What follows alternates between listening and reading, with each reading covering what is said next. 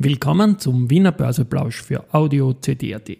Heute ist Montag, der 24. Juli 2023 und mein Name ist Christian Drastil. An meiner Haut lasse ich nur Wasser und CD. Heute beginnt bereits die neue Staffel 5, das heißt 4 mal 111 Folgen ist gleich 444 Folgen Wiener Börseplausch haben wir bereits hinter uns. Dies und mehr im 445. Wiener Börseplausch mit demselben Motto Market and me. Here's Margaret and me, podcasting for equity. Hey, die Zeitgeist, ja, ein Modethema, Modethema. Ja, die Börse als Modethema und die Juli-Folgen des Wiener Börseplausch sind präsentiert von Wiener Berger und Pira Mobility mit 70 Jahren KTM. 3213,09 ATX-Punkte jetzt um 11.09 Uhr. Ein Plus von 0,02% zum Freitag, also de facto unverändert. Auf der Gewinnerseite Meier-Mellenhof mit plus 1,7%, SBO mit plus 1,1% und erneuter Verbund mit plus 0,9%. Der hat einen neuen Fan, da komme ich dann noch dazu. Ähm, auf der Verliererseite haben wir die RBI mit minus 0,9, die Post mit minus 0,9 und auch die BAWAG ebenfalls mit minus 0,9 Prozent. Bei den Umsätzen ist es heute dünn, dünn, dünn.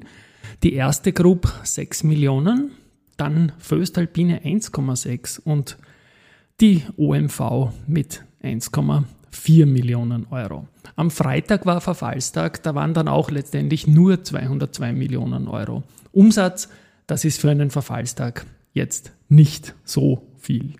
Aber immerhin. Gut.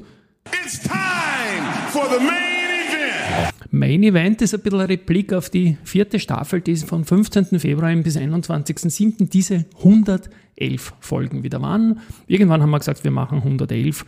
Wir haben zwar mehr die Monatslogik, aber dass das nicht ewig nach oben zählt, gibt es halt diese Staffeln.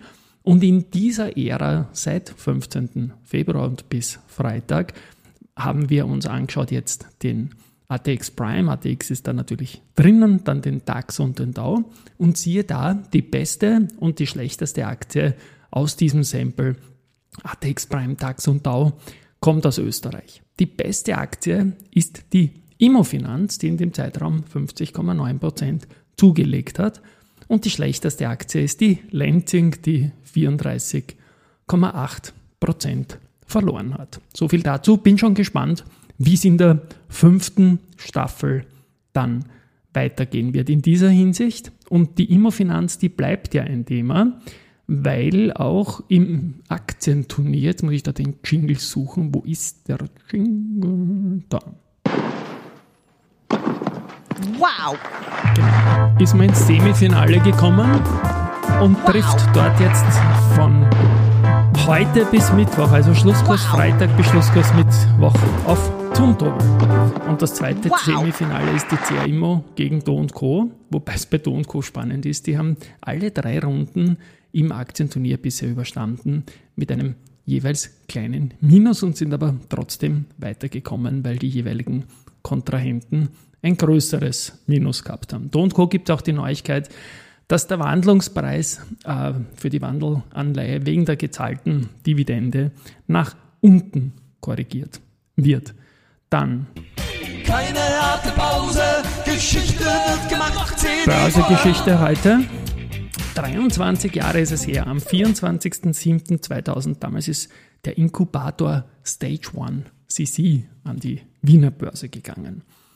Heute vor 21 Jahren, am 24.07.2002, ist die Unica mit ihrem zweitschwächsten Tag in der Börsegeschichte gewesen. Minus 14,4 Prozent.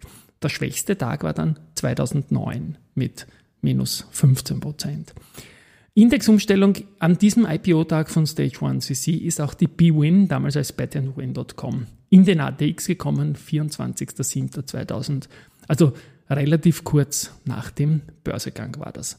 Und Wienerberger hat heute vor 14 Jahren, am 24.07.2009, die längste Serie unter dem eigenen Moving Average beendet. Das waren damals 679 Tage. Zu den News, Palfinger hat Aufträge von U-Bahn-Betreibern in Boston und Hongkong bekommen. Das sind nicht die schlechtesten und insgesamt geht es da um sechs Geräte und zwar PK700T. Das ist ein Teil von Balfinger für Wartungsarbeiten im Tunnel und U-Bahn-Bereich. Frequentes und Eurocontrol, die vertiefen ihre Partnerschaft. Da geht es um zusätzliche Unterstützung bei der Weiterentwicklung und kontinuierliche Verbesserung des ARTAS-Trackers. Personalia bei Clean Energy.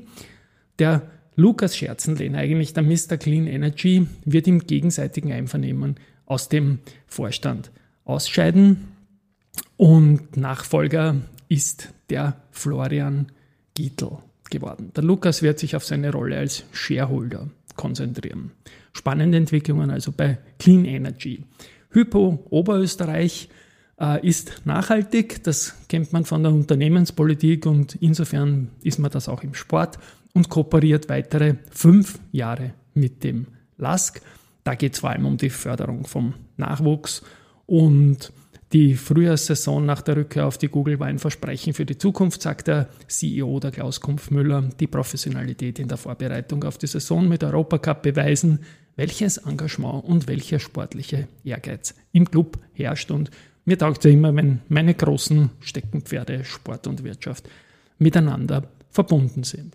RHI Magnesita noch eine Kleinigkeit, wie Ignit Luxemburg Holdings mitteilt, also die, die haben ja dieses Angebot da gehabt und da sind 19,95 Prozent äh, des Aktienkapitals angedient worden und es ging im Angebot um maximal 29,9 Prozent. Für die RAI Magnesita Aktie ist es so, die stehen jetzt bei 32,9 Euro und sind heute wieder unter Anführungszeichen frei im Markt, aber die Aktie fällt nicht, was insofern immer ein gutes Zeichen auch darstellt. So, und jetzt komme ich noch zum Fan vom Verbund, den ich gesagt habe. Es geht um den Hendrik Leber. Der ist erstens legendär und zweitens geschäftsführender Gesellschafter der Arcatis.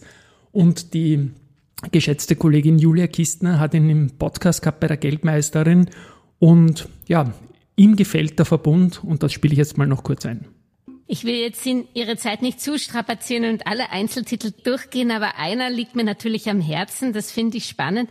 Sie haben beim Verbund zugeschlagen. Also nicht, weil es eine österreichische Aktie ist, sondern es ist eine meiner Lieblingsaktien seit langem, die aber von der Politik etwas geprügelt wurde in letzter Zeit. Und warum haben Sie, Sie haben ja, glaube ich, sogar eine andere Aktie dafür, Fortum, äh, einen anderen Versorger rausgeschmissen, damit Sie die Verbund kaufen können. Was ist denn an der Verbund so wert? Wertvoll? Ich, ich, glaube, der Hauptauslöser war, glaube ich, Verletzung der Nachhaltigkeitskriterien bei Fortum. Ich glaube, das war der Auslöser. Mhm. Der hat, hat das gemacht. Und Verbund ist natürlich, ach, mit die ganzen erneuerbaren Energien eine wunderbare Aktie aus Nachhaltigkeitsgesichtspunkten. Und Österreich hat viele Probleme der Speicherung von Energie viel besser gelöst als in Deutschland. Und darum ist das für uns vielleicht eine bisschen langweilige, aber eine sehr stabile und verlässliche und sehr grüne Aktie. so, Danke Hendrik Leber und danke Julia Kistner natürlich. Und ich mache gleich mit Research beim Verbund weiter. Ähm, Societe Generale stuft Verbund von Kaufen auf Halten zurück und kürzt das Kursziel von 92,9 auf 78 Euro. Also da eine gegenteilige Sicht. Balfinger wird ebenfalls von Kaufen auf Halten zurückgestuft und zwar von Haug und Aufhäuser und da geht das Kursziel von 40 auf 28 Euro Retour. Kepler Chevreux stuft die erste Gruppe mit Kaufen ein und Kursziel ist 47 Euro.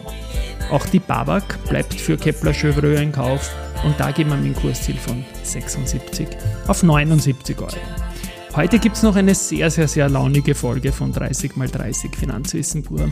Dies mit meinem deutschen Kumpel Sebastian Leben. Da geht es um DAX versus ATX. Ich habe da aufgebaut auf einer Folge zum DAX, die er auf Broke Broker gemacht hat und habe den ATX einfach ergänzt und ja, hört rein, was rausgekommen ist. Ich bin sehr happy damit. Tschüss und Baba.